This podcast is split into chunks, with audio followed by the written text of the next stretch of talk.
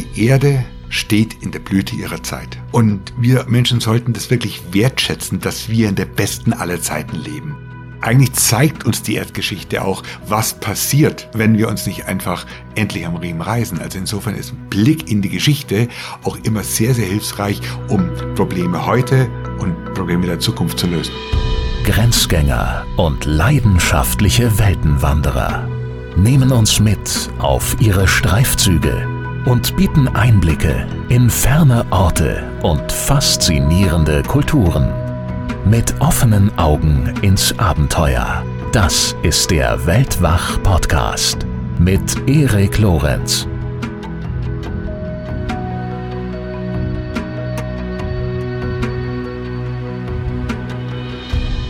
Über fünf Jahre hinweg haben wir bei Weltwach Michael Martin in zahlreichen Folgen bei der Arbeit an seinem Mammutprojekt Terra, das als Buch, Vortrag und Film veröffentlicht wird, über die Schulter geschaut. Wir haben Geschichten gehört aus den insgesamt 32 Reisen in alle Vegetationszonen der Erde, die Michael für dieses Projekt unternommen hat indem er auch sein umfangreiches geografisches und geschichtliches Fachwissen einwebt, möchte Michael mit diesem Projekt aufzeigen, wie sich unser Blick auf die Welt verändert hat, seit Galileo Galilei zum ersten Mal sein Fernrohr zum Himmel richtete. Nun ist das Projekt abgeschlossen, das heißt, das Buch ist kürzlich im Knesebeck Verlag erschienen, die Filmreihe lief auch schon im TV und ist in der Mediathek abrufbar, googelt das einfach mal, und die Vortragstournee beginnt. Für mich war das Grund genug, mich einmal mehr mit Michael zusammenzusetzen und gewissermaßen als großes Finale für uns zum Thema Terra mit ihm den ganz großen Bogen zu schlagen. In einem zweiteiligen Gespräch,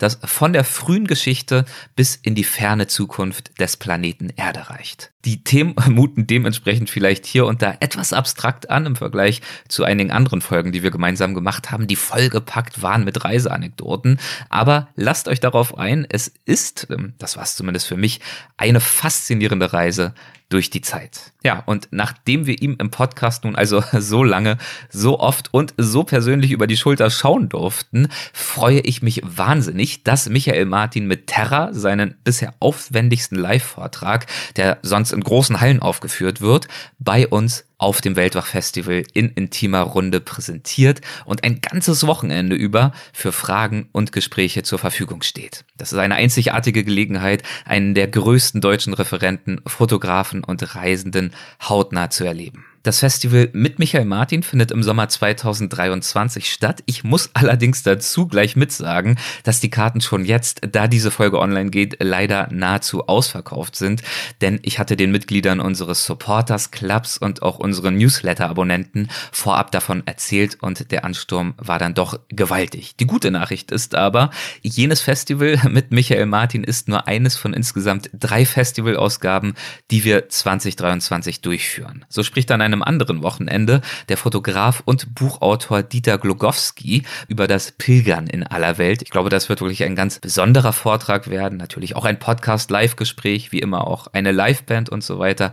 Und am dritten Festival-Wochenende 2023, da wird uns dann André Schumacher von der Antarktis berichten. Natürlich neben diesen Vorträgen gibt es jeweils noch viele weitere Programmpunkte. Schaut euch die Infos und Termine zu alledem gern einmal an auf weltwach.de. Und jetzt geht es los mit Michael Martin. Michael, herzlich willkommen einmal mehr zurück bei Weltwach. Hallo, hallo Erik. Schön, dass ich wieder da sein kann. Ich freue mich sehr, dass du es geschafft hast. Schön, ja. schön. Wie ist es dir ergangen in den letzten Monaten? Ach, es waren eigentlich mega stressige Monate, ja. Mm. Aber du, du gedeihst ja im Stress. So ja, ich brauche den Stress, ich brauche den Stress, aber es war schon ganz schön viel, weil ich einfach das Buch eben fertig geschrieben habe, fertig gestaltet habe, das Konzept eben dann so rund gemacht habe, zusammen mit dem Verlag, zusammen mit einem ganzen Team. Da gibt es natürlich auch immer wieder Abstimmungsfragen und das war anstrengend. Dazu kamen natürlich die Filme, die Fernsehfilme. Jetzt haben wir gerade den letzten, den neunten Film fertiggestellt und die Multivision ist auch ein bisschen so ins Hintertreffen geraten. Da war jetzt wirklich Eile geboten, auch damit anzufangen und ja, dazu natürlich auch viel Privates und ich habe halt einfach eine große Familie, um die ich mich auch viel kümmere und das ist echt eine Herausforderung. Nur Veranstaltungen gab es ja keine, aber ich war jeden Tag 16, 18 Stunden beschäftigt. Umso schöner, dass du dich jetzt ein bisschen hier entspannen kannst. Ja, wunderbar. Schön im Gespräch mit Im mir. schönen Allgäu, genau. so ist das ja richtig. Ja, wir sprechen ja bei Weltwach insgesamt oft über Projekte, die frisch abgeschlossen sind, wo irgendjemand ein neues Buch veröffentlicht hat oder so, oder zum Teil auch schon etwas länger zurückliegen. Wir sprechen aber selten über Projekte, äh, die aktuell gerade entstehen. Und mit dir haben wir schon angefangen, über Terra zu sprechen, bevor dieses Projekt überhaupt so richtig losgegangen ist, bevor überhaupt klar war, dass es Terra heißen würde. Damals war, glaube ich, der Arbeitstitel irgendwann noch Planet Erde. Das dann vorbildlicherweise bei uns ganz exklusiv verraten, wie der nun der eigentliche Name dann aussehen würde. Und äh, seither haben wir uns bekanntlich etliche Male darüber unterhalten, während dieses Projekt gedieh und entstand. Das erste Mal übrigens in Folge 15 von Weltwach, gefühlt schon ewig her. Im September 2017 war das. Und damals hast du drei bis fünf Jahre Entwicklungszeit veranschlagt für dieses Projekt. Da bist du ja eigentlich ganz gut mit hingekommen.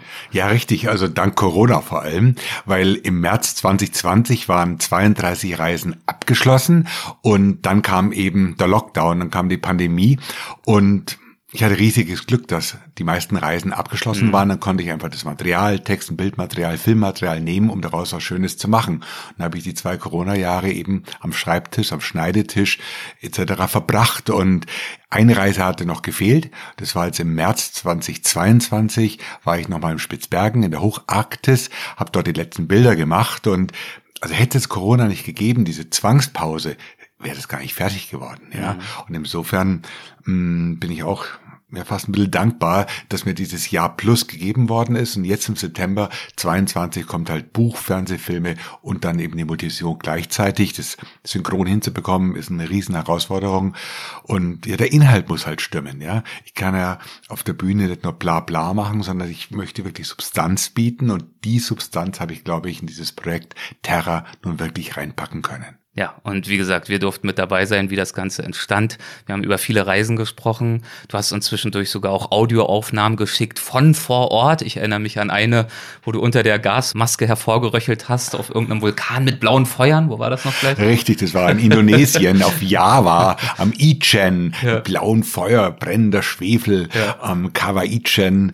Ähm, da habe ich einen kleinen Eindruck euch hinterlassen. Genau, das ist aber schon lange, lange, ja, lange her. Ja. Deswegen, also ich fühle mich als als wäre ich eigentlich mit dir dabei ja, ja, gewesen. Jetzt hätte ich dir das Röcheln eines Eisbärs mitbringen können, weil ich die Gelegenheit hatte, wirklich bis auf 1,50 Meter Distanz oh. an einem Eisbär dran zu sein. Ja. Da habe ich wirklich seinen Atem gehört. Das war also auch auf der akustischen Ebene sind Reisen durchaus interessant. Ja.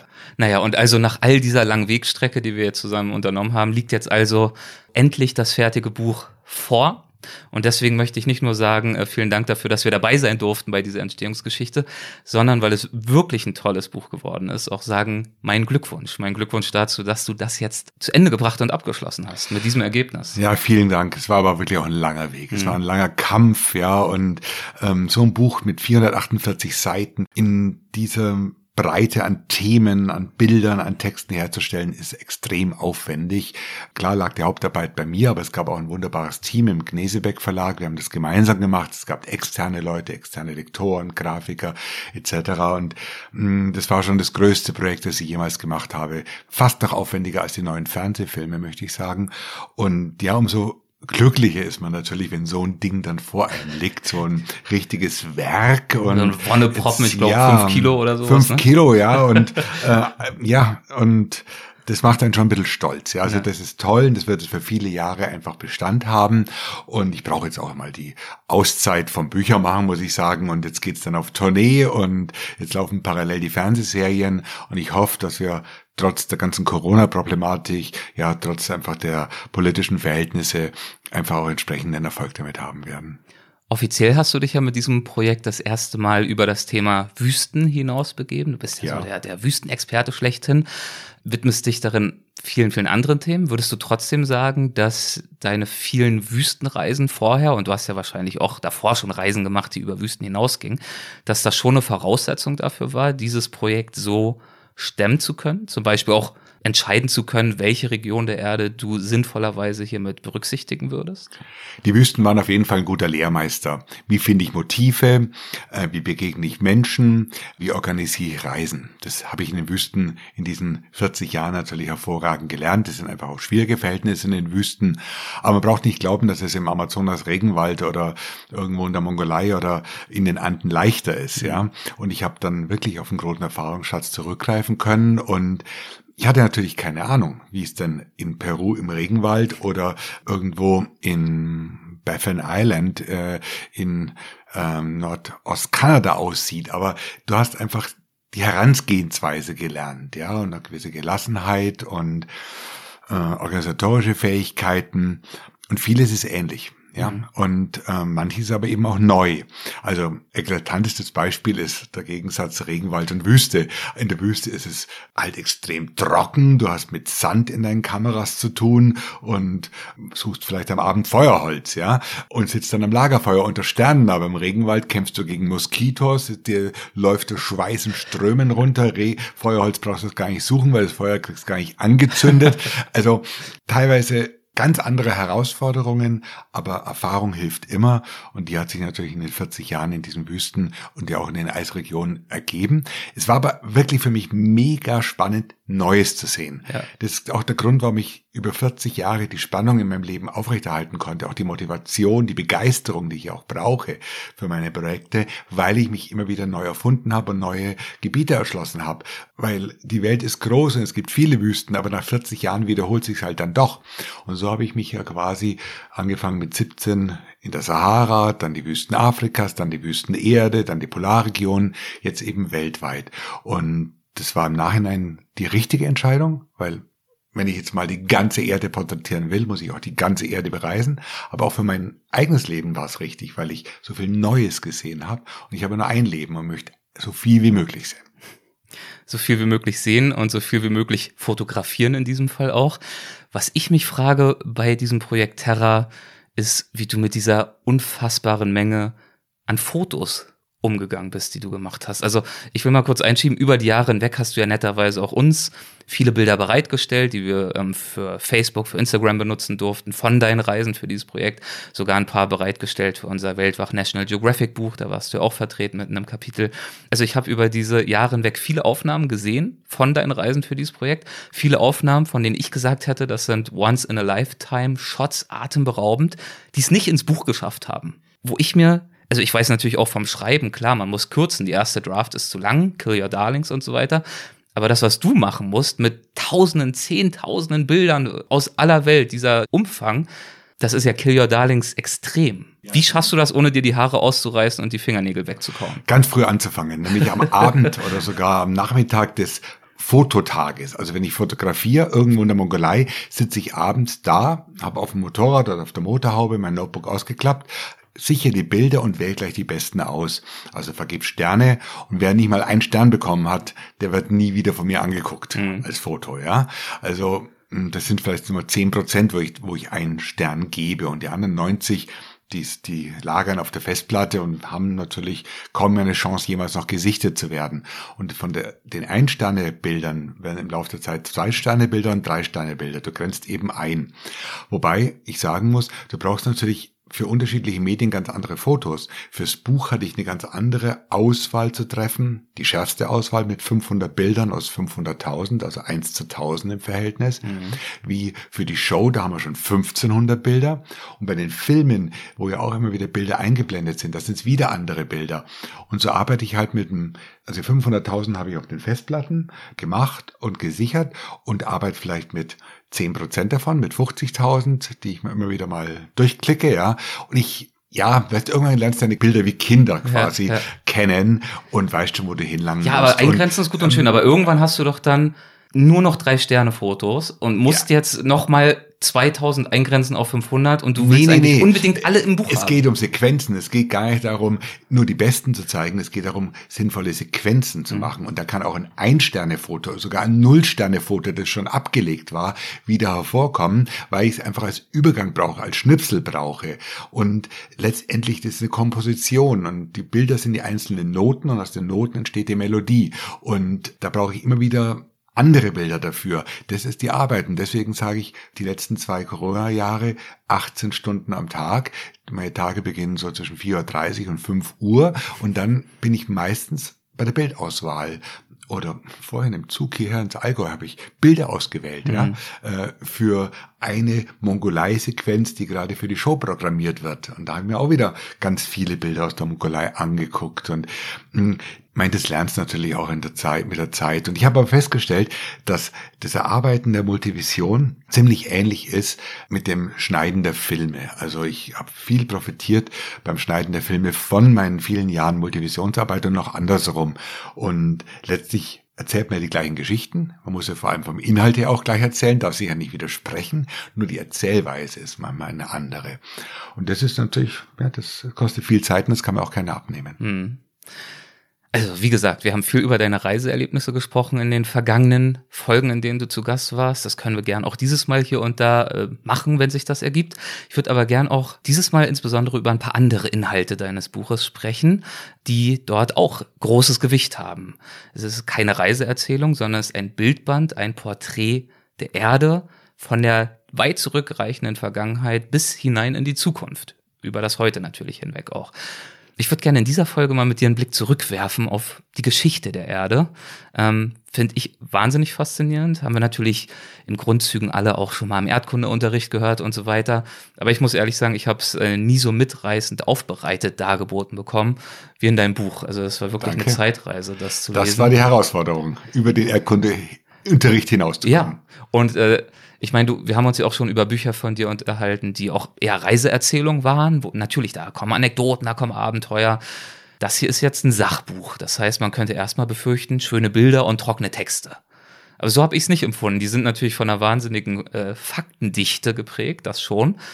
Aber sie haben trotzdem eine Sogwirkung, die ich so nicht äh, erwartet habe, die Texte. Und deswegen freue ich mich, einiges davon, natürlich bei weitem nicht alles, dafür gibt's ja das Buch, aber einiges davon äh, mit dir anzureisen in dieser und auch in der nächsten Folge. Und ich würde, wenn wir jetzt tatsächlich den Blick zurückwagen, um erstmal reinzukommen für dich, mit einer ganz trivialen Frage anfangen. Was wissen wir denn darüber, wie die Erde entstanden ist?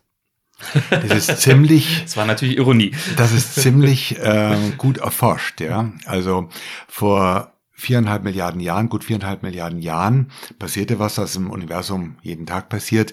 Ähm, aus Materie entsteht ein neues Sonnensystem. Eben nicht nur die Sonne, sondern auch die Planeten quasi als Überbleibsel, ja.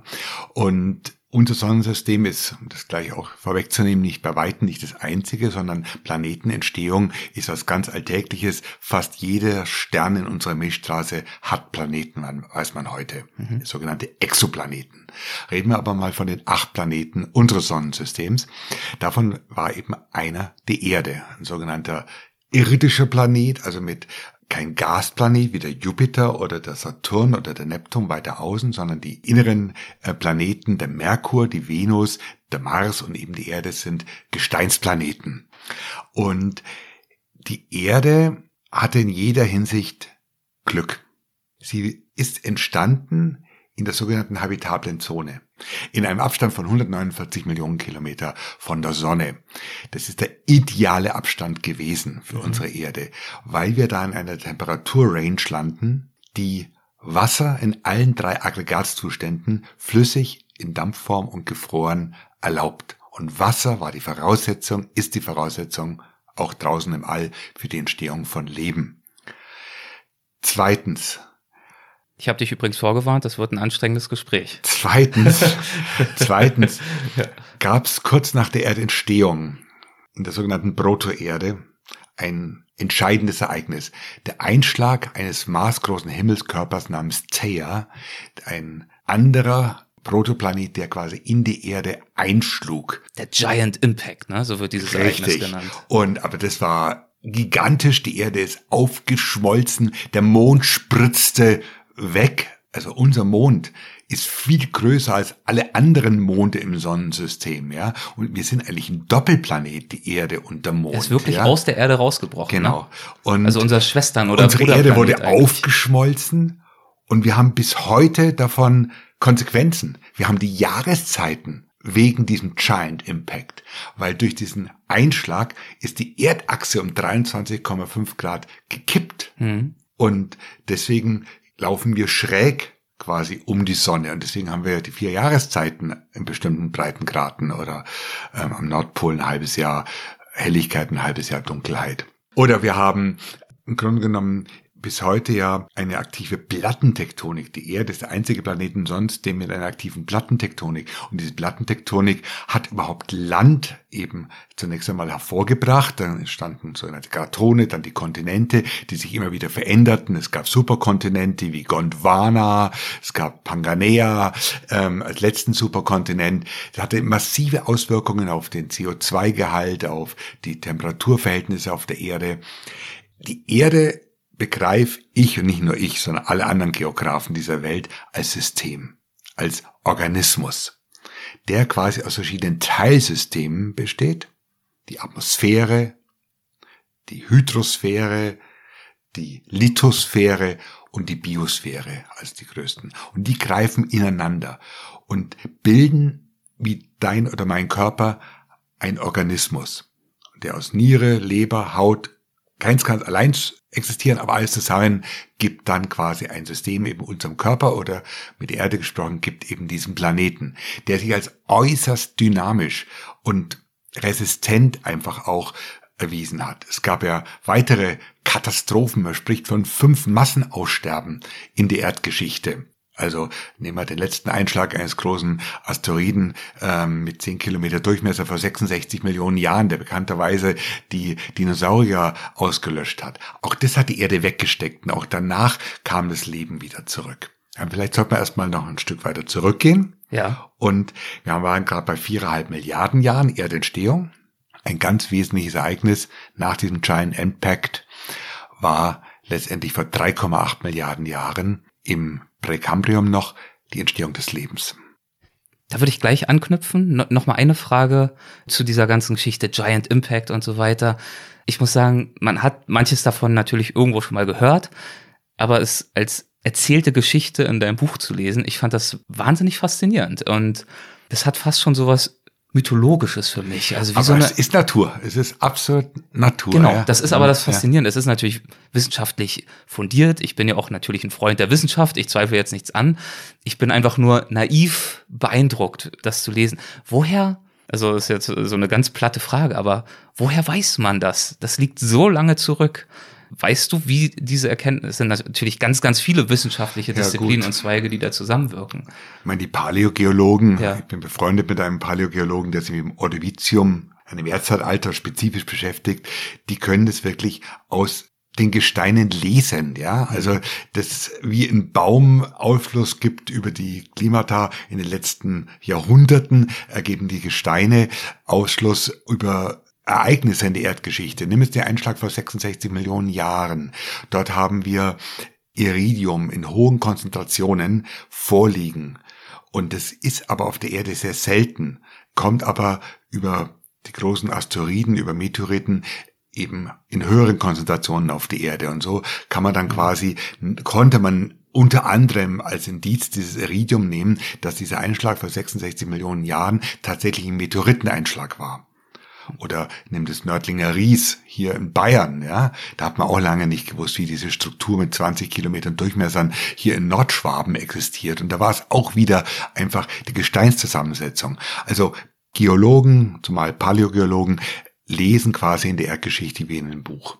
Und das ist hochkomplex, das ist, geht weit über mein Wissen hinaus, aber die Ergebnisse, die ich im Buch wiedergebe über die Erdgeschichte, sind schlicht und ergreifend gesichert. Ja. Hm. Nach diesem Giant Impact hat sich die Temperatur auf der Erde dann ja auch irgendwann abgekühlt und es kam zu einem Jahrtausende währenden, wahrscheinlich Regen. Richtig. Kontinuierlicher Regen über Jahrtausende hinweg. Was hat das bewirkt? Den Protoozean. Also soll heißen, dass die Erde quasi eine Wasserkugel war. Wobei natürlich fraglich ist, ob das quasi nur durch die Kondensation kam, wie du gerade anreißt, oder eben auch durch Wasser, das damals mit Asteroiden oder Kometen auf die Erde gekommen ist. Also die Herkunft des Wassers auf der Erde ist ziemlich ungeklärt noch oder umstritten. Und aber in diesem Protoozean haben sich sehr bald sogenannte Kratone zu beginnen begonnen durch die erwähnte Plattentektonik, also erste Landmassen, mhm. aus denen letztendlich die Kontinente dann eben wurden. Und, und dann durch diesen Wasserkreislauf, der dann auch irgendwann entstand, durch den Regen, durch das Wasser, kam es ja wahrscheinlich auch zu Sachen wie Erosion, Verwitterung, also dieser ganze, also es entstand Landmasse, aber es entstand dann wahrscheinlich auch irgendwann durch diese Vorgänge Erde, so würde ich mir das Man muss ganz generell ja. überle äh, unterscheiden, von was wird unser heutiges Bild der Erde geprägt? Und zwar von endogenen Vorgängen, also endogenen Kräften und exogenen Kräften. Hier sitzen wir im Allgäu, wir haben hier die Alpen. Mhm.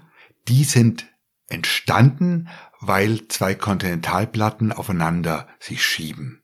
Das sind endogene Kräfte, also aus dem Erdinneren. Das Erdinnere treibt quasi die Plattentektonik an und führt zum Herausfalten der Alpen. Mhm. Gleichzeitig setzt aber exogene Faktoren an wie die von dir gerade erwähnte Verwitterung sei es über Frostverwitterung oder über Erosion, äh, Regen, Temperaturunterschiede, Wind, ähm, nimmt das ewige Sandstrahlgebläse in der Sahara, dann werden diese Gebirge gleich wieder runtergeschliffen. Also es ist ein Ineinandergreifen. Man kann sagen, unsere Landschaften auf der Erde, egal ob das das Harz ist, die Alpen oder die Himalaya, werden von endogenen, also Kräften des Erdinneren grob geformt und dann von exogenen Kräften, Klima etc. eben sozusagen fein in der Skulptur ausgearbeitet. Die greifen ineinander. Es sind alles Vorgänge, die über Millionen, ja gar Milliarden Jahren eben laufen. Und das finde ich das Interessante beim Blick zurück in die Erdgeschichte, mit was für Zeiträumen wir zu mhm. tun haben. Überleg dir mal, wir reden viereinhalb Milliarden Jahre, das sagt man so dahin. Wenn du diese viereinhalb Milliarden Jahre mal auf ein Zifferblatt mit einem 24-Stunden-Zeiger äh, eben legst, dann haben wir, ist dieser Mensch, der 180.000 Jahre als Homo sapiens auf der Welt ist, bei einem gedachten Tag von 24 Stunden, erst in den letzten vier Sekunden ist er auf die Bildfläche getreten. Also müssen 23 Stunden und 59 Minuten und 56 Sekunden vergehen, bis ganz am Schluss der Mensch kommt. Und ich finde es mal ganz heilsam, äh, wir, die uns als die wirklich Könige der Schöpfung sehen, ja, und die Erde so malträtieren, so umgestalten, ja, dass wir wirklich nur so ein Wimpernschlag in der ganzen Erdgeschichte sind. Und das würde vielleicht, oder das ist meine Hoffnung, auch vielleicht ein bisschen Demut dem Menschen ähm, nahebringen. Genau deswegen ist die Geschichte von der Erdgeschichte ja so faszinierend, weil es uns verdeutlicht, dass dieses Gleichgewicht der Dinge, das uns das Leben ermöglicht, ja, gleich keine Selbstverständlichkeit ist, sondern ein ganz kurzer Moment. Aber dazu kommen wir vielleicht gleich noch, wie sozusagen die Erde heute beschaffen ist. Ich fand es gerade wahnsinnig spannend von dir, ja, zu hören, wie Stück für Stück sich sozusagen die Umstände herauskristallisiert haben, die dann am Ende überhaupt Leben ermöglichen konnten. Bevor wir dazu auch jetzt dann kommen, noch eine Frage zwischendurch. Der Mond ist abgespaltet worden von der Erde. Warum hat es denn der Mond nicht geschafft, Ozeane zu bilden oder eine Atmosphäre zu bilden oder irgendwas in der Richtung, der das Mond, ihn erdähnlicher macht? Der ist ja auch von allen möglichen Asteroiden getroffen Richtig, worden. er ist vor allem in der habitablen Zone. Mhm. Dass beim Mars nichts läuft, ist klar, da ist es schlichtweg zu kalt. Und bei der Venus ist es schlichtweg zu heiß. Es war allem besonders heiß, weil die Venus ein Wolkenkleid hat, eine Atmosphäre, die extrem dicht ist, einen super Treibhauseffekt, da haben wir 400 Grad auf der Venus, da brauchen wir über Leben nicht reden, ja. Auf dem Mond, was herrschen da für Temperaturen? Ja, auf dem Mond haben wir keine Atmosphäre und dort haben wir also extreme Minustemperaturen. Warum hat der Mond keine Atmosphäre? Weil er zu klein ist. Er ist zu klein, als er mit seiner geringen Gravitation eine Atmosphäre halten könnte. Er hat eine ganz, ganz minimale Atmosphäre, aber keine, die irgendwie relevant wäre. Also bei der Erde ist so viel gut gelaufen. Nicht nur dieser Abstand, zur Sonne. Nicht nur, dass sie groß genug ist, um eine Atmosphäre zu halten. Es ist zum Beispiel gut gelaufen, dass wir eine Ozonschicht O3 in den Höhenlagen der Atmosphäre bekommen haben, die uns diese kosmische Strahlung äh, vom Hals hält, die jegliches Leben auf der Erde unmöglich machen würde. Wir haben gerade schon diese einzigartige Plattentektonik, die uns im Grunde, also es sind ganz mhm. viele ich möchte nicht sagen Zufälle, aber Entwicklungen zusammengekommen, dass die Erde zu einem Planeten wurde, wo sie vor 3,8 Milliarden Jahren, das ist auch lange her, ja, man überlegt 3,8 Milliarden Jahren, einfachstes Leben, Luca nennt sich das erste gedachte Zelle, ja, bilden konnte. Und dann ist lange nichts passiert. Lange blieb es quasi bei diesem ganz einfachen Leben, bis dann eben die Vielzeller kamen. Weiß man, wie dieses allererste Leben zustande kam? Jetzt wird sehr kompliziert, das sollte ich mal fast in meinem Buch nachsehen. man geht davon aus, dass in den Tiefen der Ozeane bei den sogenannten schwarzen Rauchern, das sind unterirdische Schlote, wo, ähm, man vorhin gesagt Vulkane, ja, ganz spezielle Bedingungen herrschen, die man im Labor nachgestellt hat, wo einfach ähm, sich Aminosäuren so ausprägen konnten, dass eben die erste Zelle entstand. Ich bin nicht mehr so im Thema wie vor zwei Jahren, nachlesen im Buch, ja, ja, klar, ähm, wie das genau gelaufen ist. Man geht aber wirklich davon aus, dass alles Leben von einem einzigen Ursprung eben ausgeht. Von einem einzigen Vorfahren. Und zwar alles Leben auf der gesamten Welt. Also egal ob Halm, ob irgendwas. Ja, Alles klar. das ist ja dann eben auch in dem Buch, äh, richtig. Und es ist in dem Buch ja dann ausführlich beschri genau. beschrieben, wie lange es dauerte, mh, mm, nach der Entstehung des Lebens vor 3,8 Milliarden Jahren bis 4 Milliarden Jahre gab es ein ganz wesentliches Ereignis. Das waren die sogenannten Cyanobakterien. Die haben als erstes oxische Photosynthese also betrieben, haben Sauerstoff produziert. Und das hat uns den Sauerstoff auf die Erde gebracht. Mhm. War für viele Lebenswesen, die anoxisch waren, war der Sauerstoff toxisch, aber die Cyanobakterien konnten damit umgehen. Und Deswegen beschreibst du sie auch im Buch als das folgenreichste biologische Ereignis der Erdgeschichte. Richtig. Ja. Und dann nochmal ein ganz großer Schritt vor 1,7 Milliarden Jahren die ersten vielzelligen Organismen. Das müssen wir überlegen. Jetzt reden wir von 2,1 Milliarden Jahre, wo wir einzellige Organismen hatten. Da hat sich nicht so viel getan. Die Geologen sprechen teilweise auch von der Boring Billion, der Milliarde Jahre, äh, wo sich nicht viel getan hat. Es hat also wirklich Leben ist früh entstanden auf der Erde, blieb aber lange sehr einfach, respektive einzellig und dann eben die Vielzeller vor 1,7 Milliarden Jahren. Und dann dieser lange, lange Weg, ja, bis das Leben dann aus den Ozeanen dann aufs Land kam, sich dann einfach die ganzen Pflanzen und Tierarten sich herausgebildet haben und immer wieder dazwischen unterbrochen durch diese Katastrophen, diese Massenaussterben. Das waren mal große Vulkanausbrüche, das waren Meteoriteneinschläge, das waren brutale Eiszeiten, die die ganze Erde zu einem Schneeball geformt haben.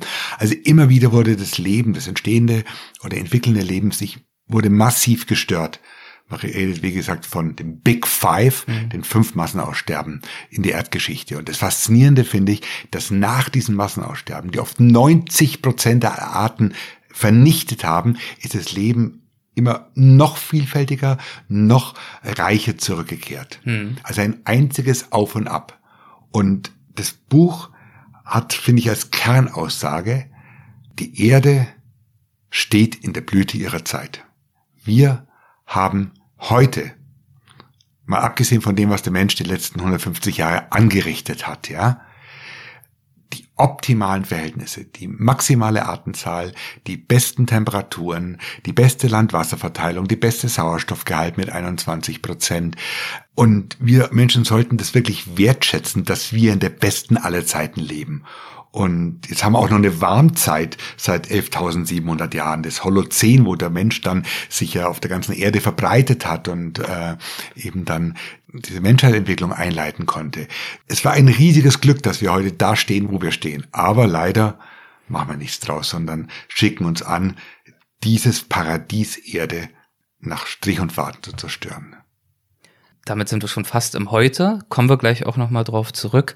Ähm, ich will nochmal ganz kurz verweilen bei dem Gedanken, und den finde ich wirklich wunderbar. Da habe ich auch äh, vor ein paar Monaten mit äh, Dirk Steffens äh, drüber gesprochen von Terra X, dass wir wirklich alle auf einen gemeinsamen Vorfahren zurückgehen. Alle Lebewesen auf der Erde. Das ist doch, eigentlich macht das doch Mut, oder? Ja, aber schau mal, wie wir alle übereinander herfallen, ja. Aber freut sich nicht? Wir sind zum Beispiel auch äh, verwandt. Ja, natürlich. Du bist wir verwandt so, mit der Banane, die ich heute früh zum Frühstück gegessen habe. Das ist, ja, aber anscheinend scheint es mit Menschen ja nicht viel zu machen, ja. Man streitet sich am Morgen über, ob das Frühstücksei hart genug ist oder der Kaffee zu stark oder die äh, Russen greifen die Ukraine an, obwohl sie eigentlich Nachbarn waren und aus einem Land waren. Ich meine, wie der Mensch mit diesen guten Voraussetzungen, die die Erde ihm bietet, umgeht, ist doch einfach dramatisch, ist doch ein Drama, ja. Ja. Und dafür könnte das Buch auch ein bisschen einen Nutzen haben, dass man sich mal wieder so ein bisschen einordnet, ja. Das Buch soll ja das große Bild der Erde zeichnen. Einerseits eben in dieser Zeitschiene, die wir gerade so anreisen, aber auch in räumlicher Dimension. Die Erde ist eine von acht Planeten im Sonnensystem, die Sonne ist eine von 300 Milliarden Sternen in der Galaxie, es gibt hunderte von Milliarden von Galaxien. Also wir haben überhaupt keinen Grund, uns auf gut Deutsch so aufzuführen, ja. Man sollte es als großes Glück betrachten, dass wir die Erde haben, dass es solche Bedingungen uns bieten konnte, dass ja nicht nur Luca entstand, Das Urlebewesen. Das Ur, sondern im Grunde genommen nach 3,8 Milliarden Jahren eine Zivilisation entstehen konnte hm. und die vielleicht einzigartig ist. Vielleicht, darüber sprechen wir in der nächsten Folge. Das schon mal als kleiner Teaser. Ähm, du hast vorhin auch erklärt, dass du und viele andere die Erde auch als Organismus begreifst, als ein System Erde mit verschiedenen Teilsystemen. Hast das verglichen mit dem menschlichen Körper, da gibt es ein Herz, eine Niere und so weiter. Und du hast auch ein paar Begriffe gebracht, die würde ich auch gerne nochmal kurz bringen, ähm, um auch diese Zusammenhänge ein bisschen besser zu verstehen. Zum Beispiel hast du erwähnt die Lithosphäre. Da könnte ich mir vorstellen, dass da gar nicht jeder was mit anzufangen weiß. Die Lithosphäre ist geteilt in einen Erdkern, in einen Erdmantel und die Erdkruste. Mhm. Und der Erdkern ist interessanterweise fest, obwohl er ein paar tausend Grad heiß ist, müsste flüssig sein, aber dadurch, dass der Druck so hoch ist, ist der Erdkern fest und dann kommt eben der Erdmantel und drüber ganz dünn die Erdkruste. Und viele Dinge, die wir auf der Erde haben, Vulkane, Plattentektonik, Herausheben von Gebirgen, haben mit Vorgängen eben zu tun in der Erdkruste oder im Erdmantel. Also das ist uns nicht so bewusst, aber im Grunde genommen ist es ein Schalenaufbau. Wie so eine Zwiebel ist die Erde. Das haben wir wirklich alles schon in irgendwelchen Erdkundebüchern. Äh, Richtig. Ja. Aber auch wieder einzigartig. Ja. Und das hat mit Theia zu tun, mit diesem Einschlag äh, vor Giant Impact. Äh, Giant Impact, ja. Weil ähm, der Mars zum Beispiel ist geologisch tot. Ja, da, da speiten mal Vulkane heute nicht mehr, ja. Und gibt's keine Plattentektonik. Eine andere Sache, die der Mars ja auch nicht hat, wenn wir schon beim Mars sind, ist Wasser. In Hatte Wasser, Hatte ja. Wasser vor langer Hatte Zeit. Wasser, ja. Deswegen hatte man ja auch mal gedacht, da gibt's vielleicht irgendwie Überreste von irgendwelchem Leben. Könnte auch sein. Ich möchte auch gar nicht ausschließen, dass wir Leben in einem Sonnensystem finden. Enceladus, ein Mond des Saturn zum Beispiel, hat Ozeane unter seinem Eis, ja, Wasserfontänen, Eisfontänen beobachten die Satelliten oder die Sonden dort. Und auf dem Mars haben wir ja auch eben Wasser, allerdings in eisiger Form. Wir brauchen aber flüssiges Wasser, um wirklich Leben entstehen zu lassen. Und es mag vielleicht unterirdisch auch am Mars eben oder auf manchen Saturnmond Leben geben. Aber ich glaube, die Wahrscheinlichkeit, dass wir Leben irgendwo im Universum haben, wenn schon nicht im Sonnensystem, irgendwo im Universum haben, schon sehr groß ist. Da sprechen wir in der nächsten Folge nochmal Genau. drüber. Das, das ist Okay. nämlich ein spannendes Ja, Thema, schade, da wollen ja. wir die Leute noch ein bisschen auf die Folter spannen. Aber beim Wasser sind wir natürlich bei einem weiteren dieser Systeme des Organismus Erde, nämlich der Hydrosphäre, hast du auch schon angesprochen. Genau. Und da fand ich sehr, äh, sehr spannend auch nochmal zu lesen in deinem Buch. Wir sprechen ja oft von Wassermangel, Wasserknappheit, die Kriege der Zukunft werden um Wasser geführt werden. Und man fragt sich, warum, wo ist das Problem? Das Wasser ist auf der Erde, das bleibt auf der Erde, das verschwindet ja nicht einfach. Wir haben so viel Wasser auf der Erde. Die Wassermenge bleibt immer gleich, das ist ganz klar. Aber das Problem ist, der aller, allergrößte Teil ist natürlich Salzwasser, sind die Meereswasser und wir sprechen ja von Süßwasser und ist eben sehr ungleich verteilt, ja. Und es sind zwei Entwicklungen, die da dramatisch sind. Das ist einerseits die Bevölkerungsexplosion, gerade Länder, die wasserknapp sind, wie der Irak oder der Iran, die dann um Euphrat und Tigriswasser streiten, haben dann auch einen unheimlichen Bevölkerungszuwachs. Dazu kommt der Klimawandel, der äh, in manchen Regionen einfach zu weniger Niederschlägen führt. Also ich denke, das ist nicht falsch, wenn man sagt, wir haben die zukünftigen Konflikte auf der Welt eben auch um Wasser und um Böden, um Klima. Klar. Und du schreibst im Buch, nur 2,5 Prozent des Wassers auf der Erde sind Süßwasser. Ja. Und davon die Hälfte wieder gefroren an den Polen, in Gletschern, in, Dau in, in, in Dauerfrostböden. Das heißt, wir haben eigentlich nur sehr, sehr wenig Wasser auf der Erde, das uns wirklich unproblematisch, easy zur Nutzung zur Verfügung steht. Ja, aber es ist immer, eine, wie gesagt, ein Verteilungsproblem. Und ich mhm. denke, da ist jetzt schon auch ein Umdenken einfach da. Aber es gibt natürlich auch wieder Länder, wie jetzt nicht mal Äthiopien, die den blauen Nil mit dem riesigen neuen Staudamm aufstauen und die Sudanesen und die Ägypter nicht gerade wenige, da quasi auf dem Trocknen sitzen lassen. Ich meine, äh, das sind genau die Konflikte, die, da, die dann einfach kommen werden. Ja, mhm. letztendlich hm, habe ich auch ein Buch geschrieben, viel über die Tragfähigkeit der Erde. Hm, wir haben momentan knapp acht Milliarden Menschen auf der Welt und die Erde könnte wahrscheinlich sogar 14 Milliarden Menschen tragen. Ja, es geht um Verteilung, es geht um Gerechtigkeit und das ist, ich glaube, eine der ganz großen Fragen der Zukunft. Wir leben hier in Europa oder gerade in Deutschland in einem Land mit einem sehr günstigen Klima, mit überhaupt keinem Wassermangel, Natürlich, in manchen Gebieten Deutschlands regnet es zu wenig und man sieht auch gleich, wie groß die Konsequenzen sind. Aber im Vergleich zu anderen Ländern in Afrika oder Asien ähm, haben wir wirklich goldene Verhältnisse hier. Ja, Und die Verhältnisse in anderen Ländern, Niger, Mali, Tschad oder in manchen Ländern Asiens sind einfach viel, viel dramatischer. Und ich denke, da ist einfach politische Führung gefragt. Und ich bin froh, dass wir in Deutschland als auch auch aufwachen, ja, und mit einer neuen Regierung da auch die Probleme mehr angehen. Nur es gibt eben nicht nur Deutschland, das in vieler Hinsicht vorbildlich ist. Es gibt eben auch Indien, es gibt China, es gibt die riesigen Länder, die nachholen wollen, die jetzt einfach ihrer Bevölkerung auch den Lebensstandard bieten wollen, den wir in Europa schon lange gewohnt sind. Und da sehe ich die ganz großen Probleme der Zukunft. Das ist natürlich auch eine Frage von Gerechtigkeit, hast du angesprochen, und natürlich damit auch von Friedenssicherung. Du schreibst auch im Buch äh, mit Blick auf die Geschichte des Klimas und der menschlichen Zivilisation, ich zitiere mal, obwohl die unterschiedlichen Klimaperioden der vergangenen 2000 Jahre zeitlich wie regional beschränkt waren, hatten sie weitreichende Auswirkungen auf die Natur und lösten teils tiefgreifende gesellschaftliche Umbrüche aus. Richtig. Das Römische Reich ist in der Gunstzeit entstanden, um die äh, Zeitenwende, aber dann wurde das Klima kühler und das Römische Reich ist dann zerfallen, ja, ist mal ganz platt gesagt, ja. Oder nimm diese Kälteperioden im 19. Jahrhundert, die kleine Eiszeit, was das Verfolgen hatte, auch politisch, ja. Und ich bin überzeugt, dass wir die derzeitige Klimakrise wird auch massive politische Folgen haben. Und weil sie eben nicht regional begrenzt ist. Nee, die ist die, weltweit. Genau, das, das ist, ja der große Unterschied. Das ist zum ersten Mal, das ist eben das Neue, das Dramatische an der Klimakrise, dass fast die ganze Erde von dieser Klimaerwärmung betroffen ist. In früheren Jahrtausenden oder gehen wir noch weiter zurück, Jahrmillionen, war das oft noch regional. Mhm. Und äh, du schreibst mit Blick voraus, wenn es uns eben nicht gelingt, den Kohlendioxidausstoß erheblich zu verringern, dann könnte die weltweite Durchschnittstemperatur bis Ende des Jahrhunderts bei um die 18 Grad liegen. Genau. Und dass man, so schreibst du, 50 Millionen Jahre. Ins IO10 musst du zurückgehen.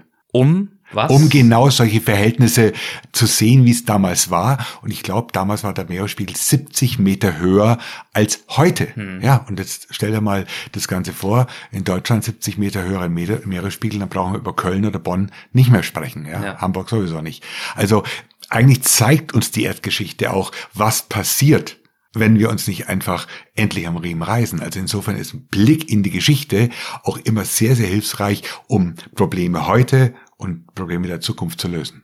Wenn wir vom heute sprechen, vom Zeitalter der menschlichen Zivilisation. Da gibt's ja auch einen Begriff. Anthropozän. Der ja. seit 20 Jahren oder so in aller Munde ist. Der beschreibt so ziemlich genau das. Ne? Also Aber umstrittener Begriff, ja. Weil manche Geologen sagen, das ist quasi strati stratigraphisch nicht nachweisbar, das Anthropozän. Genau, da ähm, äh, erklären wir mal die Begriffe, weil also hm. der Begriff an sich hat ja eine Berechtigung, der beschreibt ja etwas. Genau, aber jetzt ob man da, wir haben verschiedene Erdzeitalter und die heißen halt mal Holozän, Eozän oder Präkambrium oder äh, Ordovizia.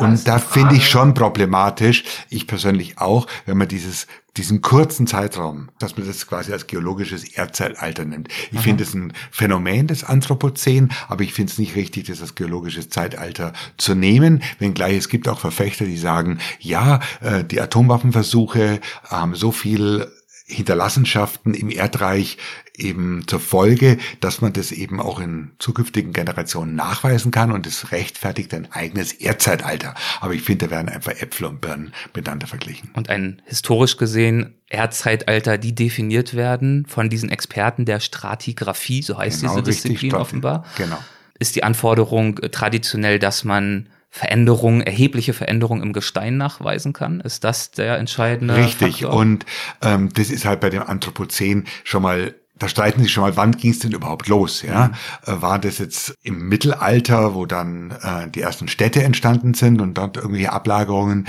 nachweisbar sind, oder waren es eben die Atomwaffenversuche?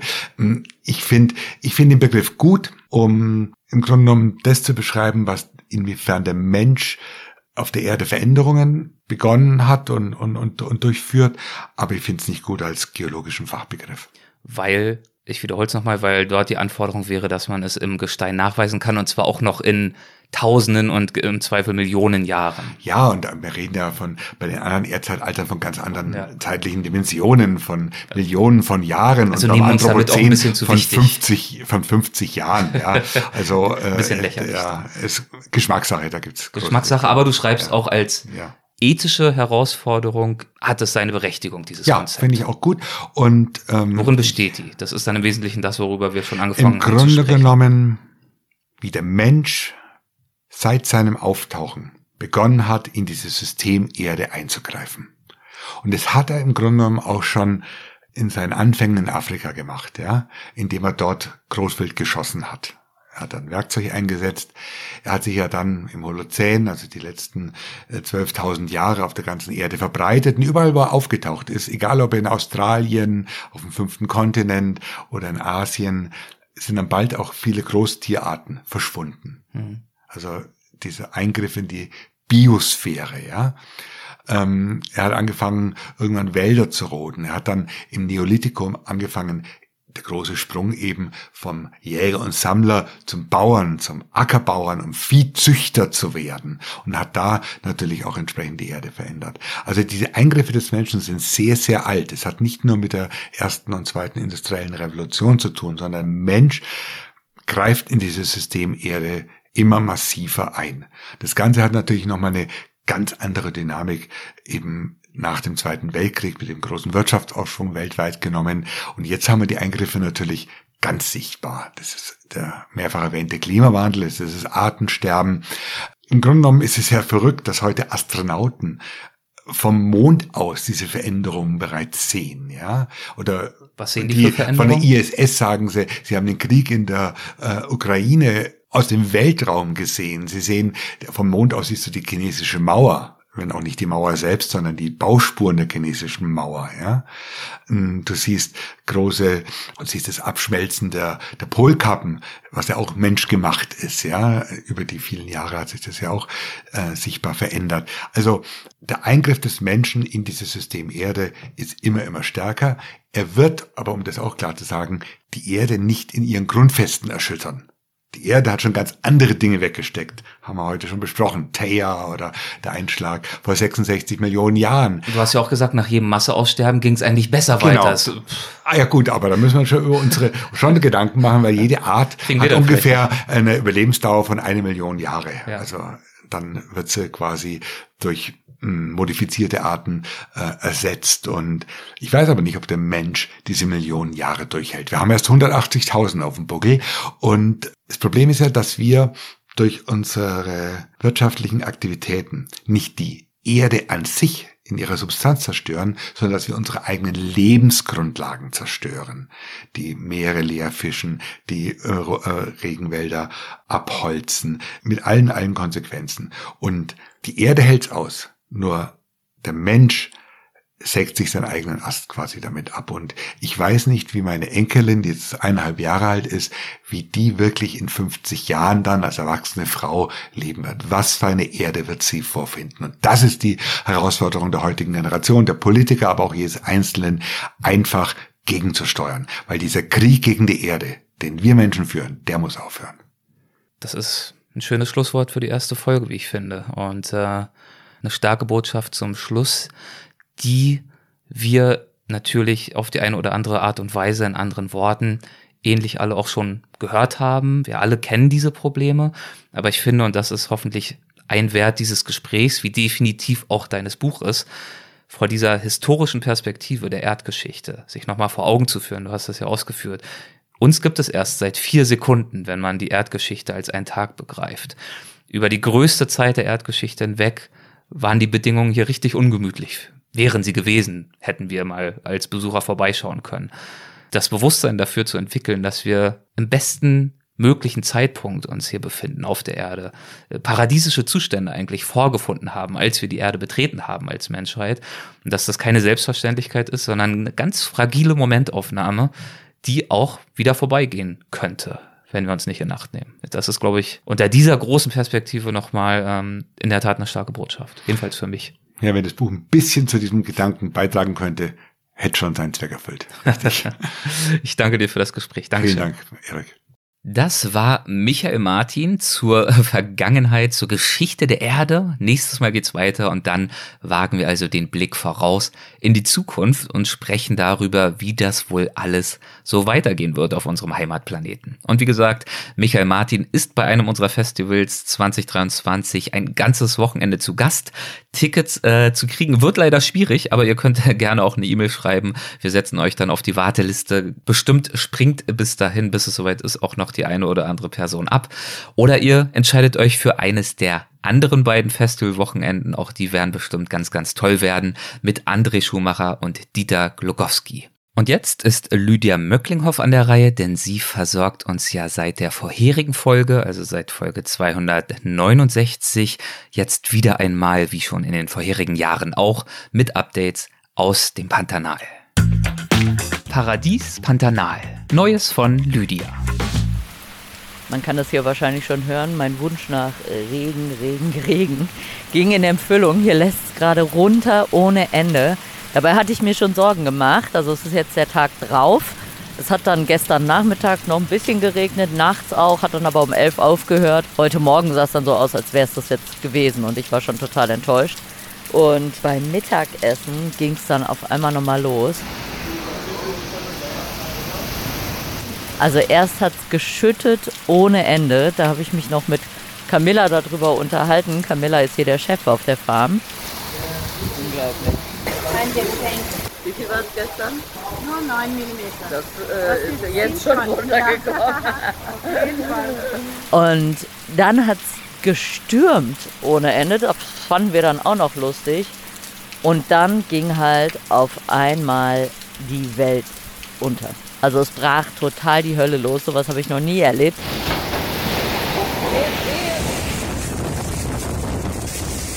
Wir vermuten, dass ein Tornado über die Farm zog. Also der Sturm wurde immer stärker. Auf einmal kam das Dach runter, also das Dach wurde teilweise abgedeckt. Dann kam der Sturm ungebremst in diesen Essensraum, wo wir alle waren und eben auch der Regen, alles waagrecht reingeweht und der Ventilator drehte ohne Ende und verteilte diesen ganzen Regen über uns. Äh, dieser Essensraum war binnen Sekunden äh, knöcheltief voller Wasser. Irgendwann fingen an, die Stühle draußen zu fliegen. Und man muss sich, äh, also man muss sich vorstellen, das ist kein Ikea-Furnier, sondern das ist äh, tatsächlich. Jetzt hat die Katze irgendwas gestochen. Meloni, ist alles in Ordnung? Naja, auf jeden Fall ist das kein Ikea-Furnier, sondern das ist Tropenholz, massiv. Also das hochzuheben ist quasi schon eine Unmöglichkeit. Und diese Stühle flogen irgendwann so richtig durch die Luft. Und das war so der Punkt, wo ich wirklich angefangen habe, mir Sorgen zu machen, wo ich gedacht habe, okay, wenn es jetzt noch ein Ticken mehr wird, dann müssen wir uns irgendwie unterm Tisch verstecken. Es dann aber nicht. Es äh, ging wahrscheinlich auch gar nicht so lange. Es kam einem natürlich ewig vor, aber Wahrscheinlich waren es nur ein paar Minuten und äh, also jetzt stehe ich hier vor den Häusern und auf dem Boden liegt alles voller Ziegeln, die von den Dächern runtergefallen sind und zerplatzt sind, alles voller Mangos. Die ganzen Mangos sind vom Mangobaum geweht. Äh, auf die, die, Häuser sind ganz viele Äste gefallen. Man hört vielleicht im Hintergrund das Brummen, das ist der Generator, der läuft. Auf die Stromleitungen sind ganz offensichtlich auch Bäume gefallen. Da haben wir noch gar keinen Überblick. Äh, wir machen jetzt erstmal hier, gucken wir, dass wir die Dächer wieder gedeckt bekommen, weil es eben weiter regnet, dass das Wasser da nicht reinläuft. Und oh Gott, und ich habe mir natürlich währenddessen, während das da so abging, hatte ich einfach so Angst um verschiedene Bäume vor allem. Also es klingt total doof, aber also der Baum unten, der Ara-Baum unten am Fluss, wo die Hyazinth-Aras seit tausend Jahren ein Nest reinbauen, der ist tatsächlich zerstört. Also um den hatte ich auch Riesenangst und tatsächlich ist der abgebrochen. Ich war vorhin unten und der ist direkt neben dem Hafen. Da hat es die Boote tatsächlich über 20 Meter weit geweht und von dem Baum ist jetzt noch ein Ast übrig von einem mächtigen, riesigen alten Baum und äh, es war echt herzzerreißend. Die Aras saßen oben drin und guckten ihr zerstörtes Heim an. Also ich war dann äh, natürlich in Tränen, die alte Heulsuse. Der andere Baum, um den ich mir nach wie vor Sorgen mache, ist der Baum, in dem der Jabiru sein Nest hat. Der ist aber ein bisschen weiter weg, da habe ich jetzt noch gar nicht geguckt, weil es eben immer noch äh, runterplästert und äh, wir hoffen mal, dass der noch steht. Und äh, was auf dem Rest der Farm los ist, da werden wir wahrscheinlich eine Weile brauchen, uns einen Überblick zu verschaffen, denn es liegen auch viele Bäume auf der Straße und so weiter. Und ja, wir räumen jetzt erstmal auf und ich melde mich nächste Woche, dann kann ich vielleicht auch eine Berichterstattung abliefern, wie es dem Jabiru-Storchnest so ergangen ist. Tschüss. Vielen Dank, Lydia. Das nächste Update von ihr gibt es dann natürlich in der kommenden Folge. Zu Gast ist auch dann Michael Martin mit dem zweiten Teil unseres Gesprächs zu Terra. Ich freue mich, wenn ihr wieder reinhört. Macht es gut und bis dann, euer Erik.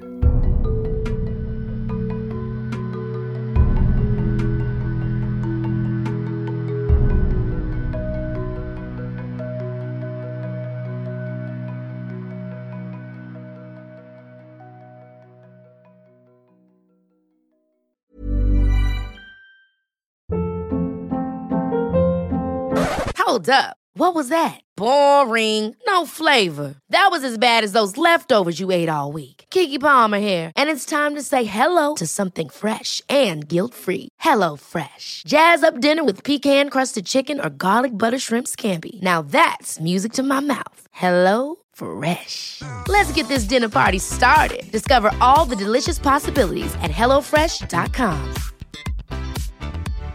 When you make decisions for your company, you look for the no brainers. And if you have a lot of mailing to do, stamps.com is the ultimate no brainer. It streamlines your processes to make your business more efficient, which makes you less busy. Mail checks, invoices, legal documents, and everything you need to keep your business running with stamps.com. Seamlessly connect with every major marketplace and shopping cart. Schedule package pickups and see your cheapest and fastest shipping options from different carriers. With rates up to 89% off USPS and UPS rates. And with the Stamps.com mobile app, you can take care of mailing and shipping wherever you are. Make the same no brainer decision as over 1 million other businesses with Stamps.com. Sign up with Code PROGRAM for a four week trial, plus free postage and a free digital scale. No long term commitments or contracts.